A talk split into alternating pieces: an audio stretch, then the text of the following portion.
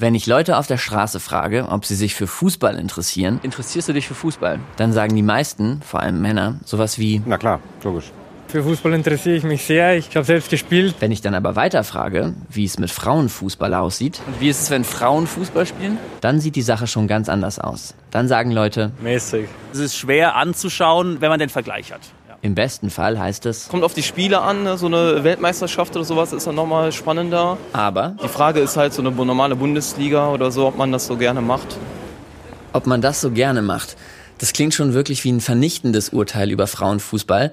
Und ich könnte das jetzt kritisieren, aber ehrlich gesagt bin ich selbst nicht viel besser.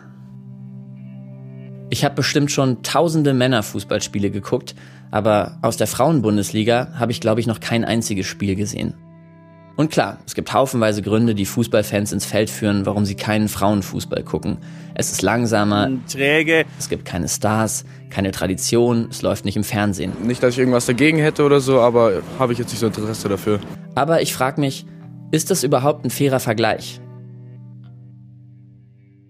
Ich will mit jemandem sprechen, der sich auskennt. Und weil ich, shame on me, überhaupt keine Ahnung habe, wer da auch nur in Frage kommen könnte, frage ich meine Freundin AK.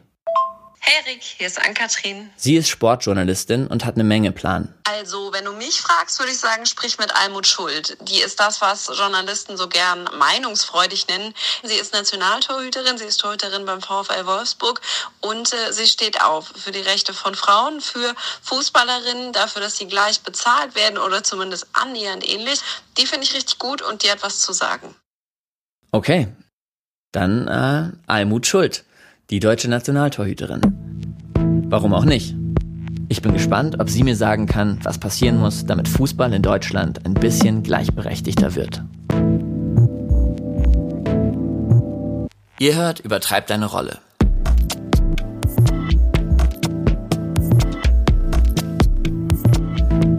Ich bin Rick Oppermann und das ist Folge 1.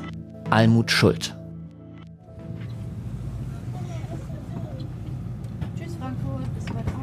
Ich sitze im Zug nach München. Da will ich Almut treffen. Bei einer Podiumsdiskussion zum Thema Frauen im Sport. Neben Familien mit Kindern und Junggesellinnenabschieden bereite ich mich auf das Treffen vor. Schaue Interviews, lese Artikel. Und ich habe das Gefühl, dass Almut in letzter Zeit ziemlich gefragt ist. Erst vor ein paar Tagen gab es ein langes Interview mit ihr in der Süddeutschen Zeitung. Darin ärgert sich Almut darüber, dass Männerprofiteams wie Dortmund und Schalke keine Frauenmannschaften haben. Und ich? Ich wusste das nicht mal.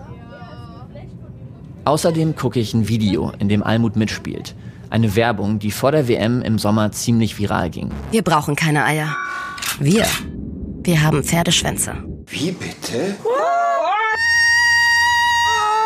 Nice. Es ist ein Spot für die Commerzbank, der den Struggle für Frauen im Fußball wahrscheinlich ziemlich gut auf den Punkt bringt. Seit es uns gibt, treten wir nicht nur gegen Gegner an, sondern vor allem gegen Vorurteile.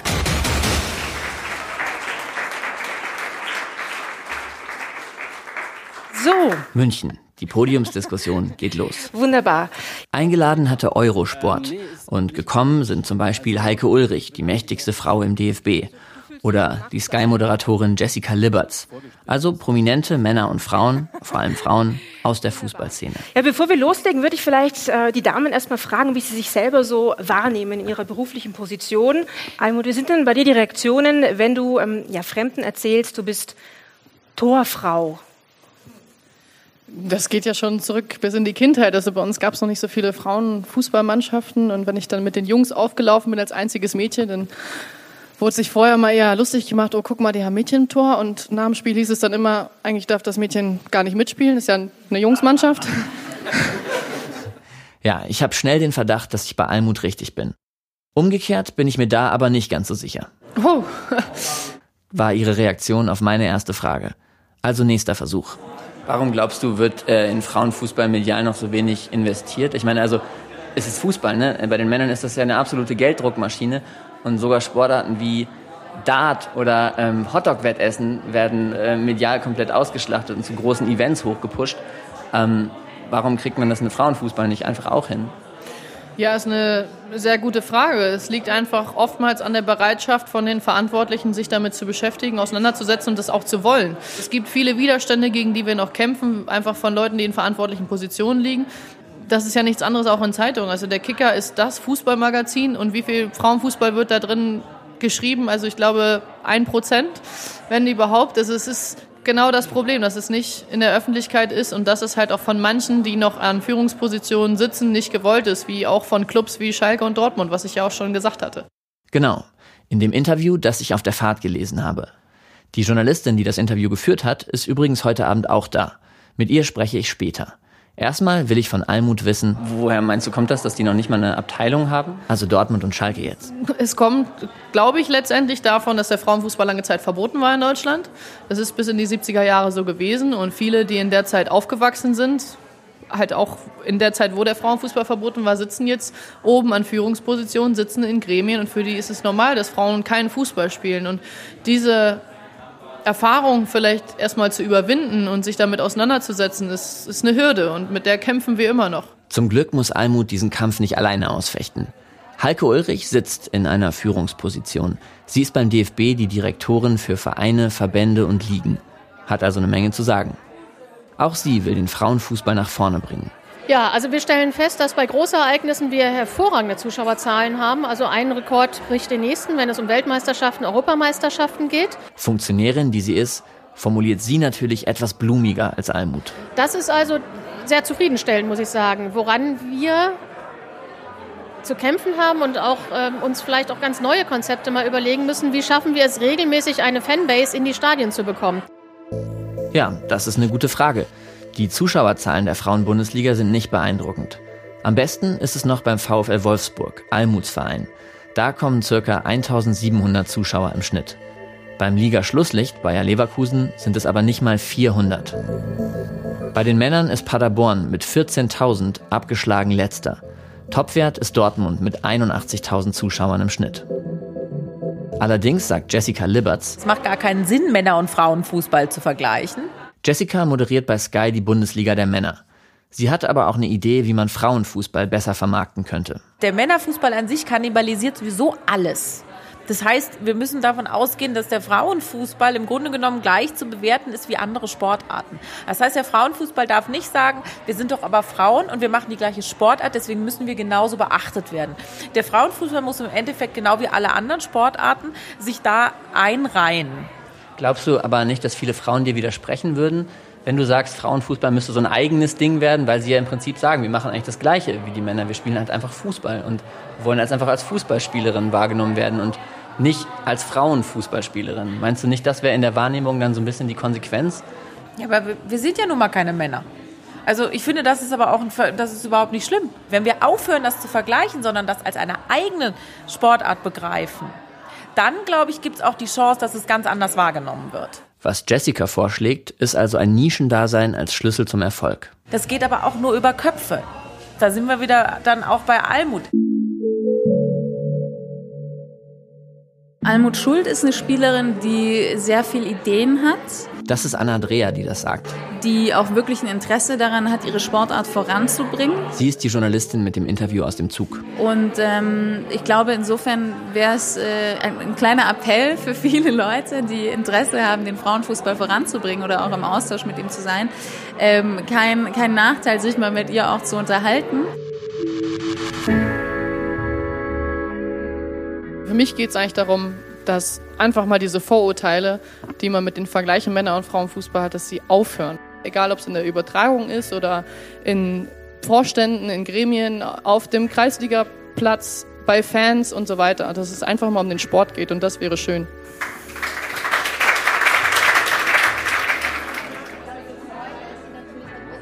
Der Abend klingt bei Häppchen und Bier aus. Am nächsten Morgen folge ich dem Appell von Anna und bin wieder bei Almut. Warten Sie schon mal bei uns?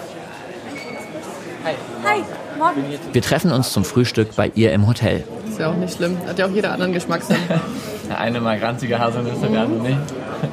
Ein fällt sich auf. Na, wie war denn dein Eindruck gestern von der Veranstaltung? Grundsätzlich hat man halt gesehen, dass aus vielen verschiedenen Sparten Leute da waren. und irgendwie doch alle die gleiche Meinung hatten, dass es irgendwie vorangehen muss. Und das wäre gut. Hm, wann hast du denn angefangen, dich äh, zu engagieren und für Gleichberechtigung im Fußball äh, stark zu machen? Ich weiß nicht, woran man das festmacht. Also ich glaube eigentlich schon immer, weil ich in der Jungsmannschaft angefangen habe und auch bis ich 16 war bei den Jungs gespielt habe. Und da war es schon immer so, dass ich etwas belächelt wurde von außen. Oh, guck mal, da kommt das Mädchen. Also es ist schon in der Kindheit so gewesen, dass man sich immer durchgesetzt hat. Und ich bin auch ein sehr gerechtigkeitsliebender Mensch. Gestern hast du auch kurz darüber gesprochen, ähm, wie es ist mit zum Beispiel Imke Wübbenhorst, die dann ein Männerteam trainiert. Imke Wübbenhorst war ein halbes Jahr lang Cheftrainerin der Männermannschaft des BV Kloppenburg. Keine Frau vor ihr hat je ein Männerteam trainiert, das so hoch gespielt hat. Und wir reden hier von der fünften Liga. Aber trotzdem, Schritt nach vorne. Meinst du, sowas bringt was, dass es da so einen Austausch gibt, dass zum Beispiel alte Männerstars sich mehr im Frauenfußball engagieren, aber auch Frauen dann halt den Männerfußballjobs übernehmen? Das würde auf jeden Fall was bringen. Menschen leben ja auch von Vorbildern und wenn gerade Männerfußballstars im Frauenfußball sich engagieren, ist das ein sehr, sehr großes Zeichen. Das haben wir auch durch Horst Rubisch gemerkt, dass dann irgendwie eine andere Aufmerksamkeit da war, weil er als Fußballikone uns ernst genommen hat. Und es wäre wirklich ein großer Vorteil, wenn noch Frauen in der ersten, zweiten oder dritten Liga als Trainerin engagiert werden würden. Eine Frau als Erstligatrainerin. Das wäre vermutlich ein historischer Schritt. Und naja, historisch können die Frauen. That is the end of it. Germany create history. Sportlich gesehen war das auf jeden Fall der Höhepunkt meiner Karriere. 2016 in Rio holte sich Almut mit der Nationalmannschaft die Goldmedaille. Olympia ist was ganz Besonderes. Wenn man dann noch eine Medaille holt, ist es unfassbar und davon kann man halt sein ganzes Leben erzählen. Angefangen hat Almuts Karriere zu Hause im Wendland, beim FC SG Gato. Damals ist sie fünf Jahre alt. Sie bleibt bei ihrem Heimatverein, bis sie 16 ist. Dann geht's direkt in die erste Bundesliga, zum HSV. Weil sie da aber nur auf der Bank sitzt, wechselt sie wieder. Über Magdeburg und Bad Neuenahr landet sie 2013 beim VfL Wolfsburg. Und ja, ist ganz schön. Also ich kann mich nicht beschweren. Seit 2015 ist sie außerdem Deutschlands Nummer 1. Und wenn sie sich doch beschwert, dann über mangelnde Gleichberechtigung. Einer der Gründe für diesen Podcast oder warum, der, warum es den überhaupt gibt, ist, dass ähm, die unter 30-Jährigen im Prinzip die erste Generation sind, die gar kein geteiltes Deutschland mehr mitbekommen hat. Beim Frauenfußball ist es ja so ähnlich, oder? Dass man, also dass zumindest jetzt eine Generation da ist, für die es völlig normal ist, dass Frauen genauso Fußball spielen. Das ähm, stimmt. Also wir sind halt in einer Zeit geboren, wo Frauenfußball nicht verboten war. Aber wir kennen das Verbot immer noch und ich habe auch, auch noch mit Menschen Berührung, die aus dieser Zeit kommen, dadurch, dass es Trainerinnen sind oder so. Und ich bin sehr, sehr froh, dass es bei uns anders ist. Also ich kann mir gar nicht vorstellen, dass es verboten ist. Ich würde dich gerne mal mit so ähm, Gründen und Rechtfertigungen konfrontieren, warum Frauenfußball nicht den Stellenwert hat wie Männerfußball. Ich habe ja gestern noch so eine kleine Umfrage gemacht, da habe ich auch ein paar davon gehört. Vielleicht fallen dir auch selber noch Sachen ein. Erstens, das spielerische Niveau ist zu niedrig man muss halt auch immer das Gleiche mit Gleichem vergleichen und nicht immer Äpfel mit Birnen und sich irgendwelche Vergleiche aussuchen. Und ich denke, dass man den Spitzenfrauenfußball sehr gut angucken kann, wenn man einfach die Brille ablässt, dass, dass halt körperlich gleiche Voraussetzungen herrschen, weil so ist es nicht. Wenn man die, die Ungleichheit der körperlichen Voraussetzungen mitberechnet, ist es, glaube ich, ein sehr guter Fußball. Rechtfertigungsgrund Nummer zwei, Frauenfußball hat keine Stars und keine Typen. Hm. Das finde ich so nicht. Stars sind natürlich eher in den USA zu finden, weil sie dort auch zu Stars gemacht werden. Vorbilder und Stars entwickeln sich viel durch mediale Arbeit. Und wenn sie nun mal eingeschränkt ist, wenn ich dann höre, dass über Frauenfußball nur äh, drei bis zehn Prozent so viel berichtet wird wie über Männerfußball, dann ist es ja auch kein Wunder, dass keine Stars kreiert werden oder auch nur drei bis zehn Prozent von den Stars, die bei den Männern. Ähm, das letzte ist, Frauenfußball hat einfach nicht die Tradition und äh, bietet deshalb keine Identifikationsfläche und deshalb wird oh das Ganze Gott. nie was. Also das ist der Grund, den ich am meisten hasse, wenn den jemand sagt. Weil wir Frauen ja früher noch bestraft werden, dass Frauenfußball verboten war. Und das ist einfach eine Doppelbestrafung, weil wir nichts dafür können, dass der Frauenfußball so lange verboten war. Der Deutsche Fußballbund hat ihn damals verboten. Die ganze Männerwelt hat mitgemacht. Und jetzt nutzt die Männerwelt dieses, um uns zu sagen, wir sind keine Tradition. Sagen wir, ja, Fußball ist Tradition. Frauenfußball vielleicht noch nicht, aber es gibt den Frauenfußball jetzt auch. 30 Jahre, 40 Jahre. Also es ist nicht so, dass wir plötzlich gestern auf den Markt gekommen sind. Und ich finde, dass es eigentlich eine gesellschaftspolitische Verantwortung von Vereinen ist, die sich Traditionsvereine nennen, auch Frauen die Türen zu öffnen. Also, ähm, wenn das jetzt jemand aus Dortmund oder Gelsenkirchen oder von wo auch immer hört, denkt mal drüber nach. Zu Frauenfußball verpflichten will der DFB die Topvereine übrigens nicht. Heike Ulrich. Ich wünsche mir absolut, dass mehr Herrenvereine, Herrenprofivereine selbstverständlich das Thema Frauenfußball allein schon aus gesellschaftspolitischen Gründen mit in ihr Portfolio aufnehmen. Aber es hilft nichts, wenn Frauenfußball stiefmütterlich in der Ecke auf Platz 97 äh, mit den schlechtesten Trainingsbedingungen angeboten wird, damit ein Lizenzierungsverfahren eingehalten wird. Auch Almut appelliert eher ans Gewissen. Jeder Fußballverein, der in der Öffentlichkeit ist, der irgendwo sich Lizenzverein nennt, hat eine gesellschaftspolitische Verantwortung, weil sie so viel in den Medien sind wie fast niemand sonst. Und sie sind die Vorbilder, an denen sich unsere Kinder orientieren. Und wenn Neymar eine Schwalbe macht, weiß man, dass es Tausende von Kindern nachmachen und auch denken, dass das normal ist. Und das ist nicht gut sondern es müsste ja eigentlich sein, dass man eine Werbung sieht, wo Neymar immer das Licht ausmacht, wo Neymar äh, kein Essen wegschmeißt oder so, damit die Kinder einfach merken, das ist wichtig in der Welt. Und ja, manchmal sollte vielleicht weniger geschummelt und gemogelt werden.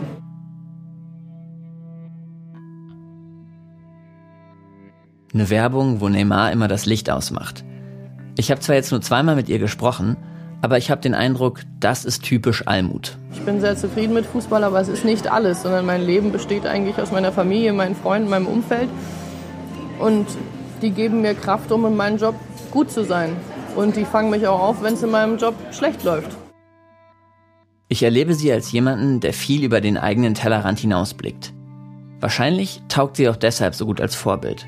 Und wahrscheinlich hören ihr auch deshalb gerade so viele Leute zu. Und das, obwohl sie erst 28 ist und keine Social-Media-Accounts hat. Ich brauche es nicht in meinem Leben. Was Vereins- und Verbandsarbeit angeht, mache ich alles mit. Völlig in Ordnung. Aber jeder Mensch braucht seine Privatsphäre, die auch geschützt ist. Und meine versuche ich, soweit es geht, irgendwie zu schützen. Letzte Frage. Was glaubst du so, Best-Case-Szenario? Wo steht der Frauenfußball in 30 Jahren? Also ich bin niemand, der in die Glaskugel guckt. Ich würde mir natürlich wünschen, dass der Frauenfußball vollkommen akzeptiert ist, dass Mädchen Spaß haben, Fußball zu spielen und dass wir nicht mehr so im Schatten stehen.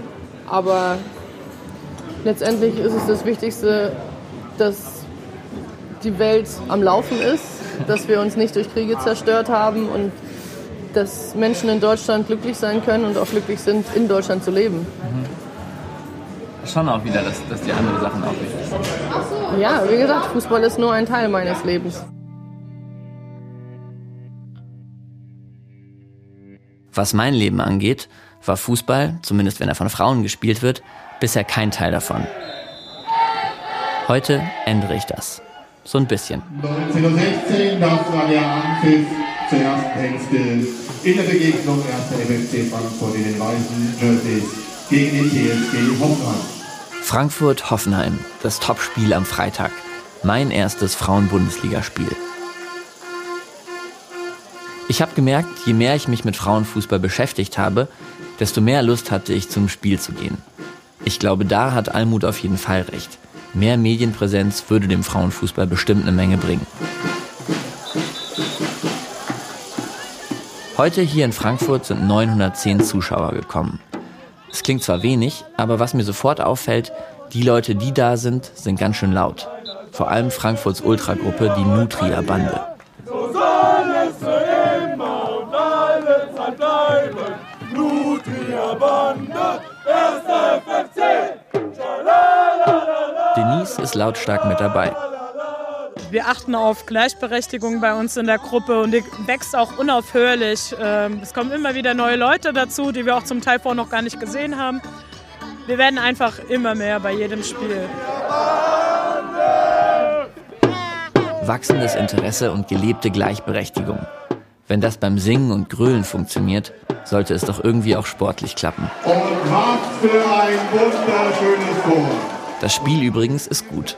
Nach einem 0-0 in der ersten Hälfte fallen in der zweiten Halbzeit vier Tore. Frankfurt verspielt eine 2-0-Führung, am Ende steht es 2-2.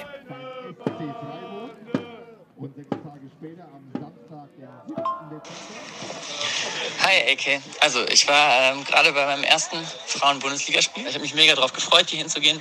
Und das hat jetzt auch wirklich viel Spaß gemacht, so ungefähr, wie ich mir das vorgestellt hatte. Also, lieben Gruß. Ciao. Ach so, äh, Almut Schulz war übrigens ein sehr guter Tipp. Dankeschön.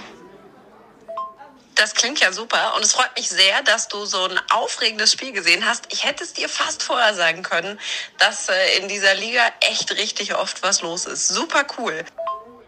Und jetzt noch ein schöner Schlusssatz. Ja, Almut Schuld ist eine ganz große dieses Sports und richtig, richtig gut, dass du die getroffen hast. Ja, okay, noch nicht ganz der Schlusssatz. Also, was nehme ich jetzt mit? Auf jeden Fall, dass Gleichberechtigung im Fußball noch ein sehr weiter Weg ist. Männerfußball ist einfach so krass etabliert und so riesengroß in Deutschland. Aber es tut sich was. Für alle Leute, die jetzt in Deutschland aufwachsen, ist es völlig normal, dass Frauen Fußball spielen. Und sie haben Vorbilder wie Almut. Menschen, die den Mund aufmachen und die einfach mega gut sind im Fußball. Übertreib deine Rolle ist ein Podcast der gemeinnützigen Hertie Stiftung. Die Musik für diesen Podcast kommt von Wolfram Gruß. Die Tonmischung von Konrad Hans-Willemenke. Redaktion Fabian Famulok. Vielen Dank an Ann-Kathrin Rose für den Tipp mit Almut und den Support. Ich bin Rick Oppermann. Wir hören uns in Folge 2 und dann geht's um was völlig anderes. Battle Rap. Bis dahin.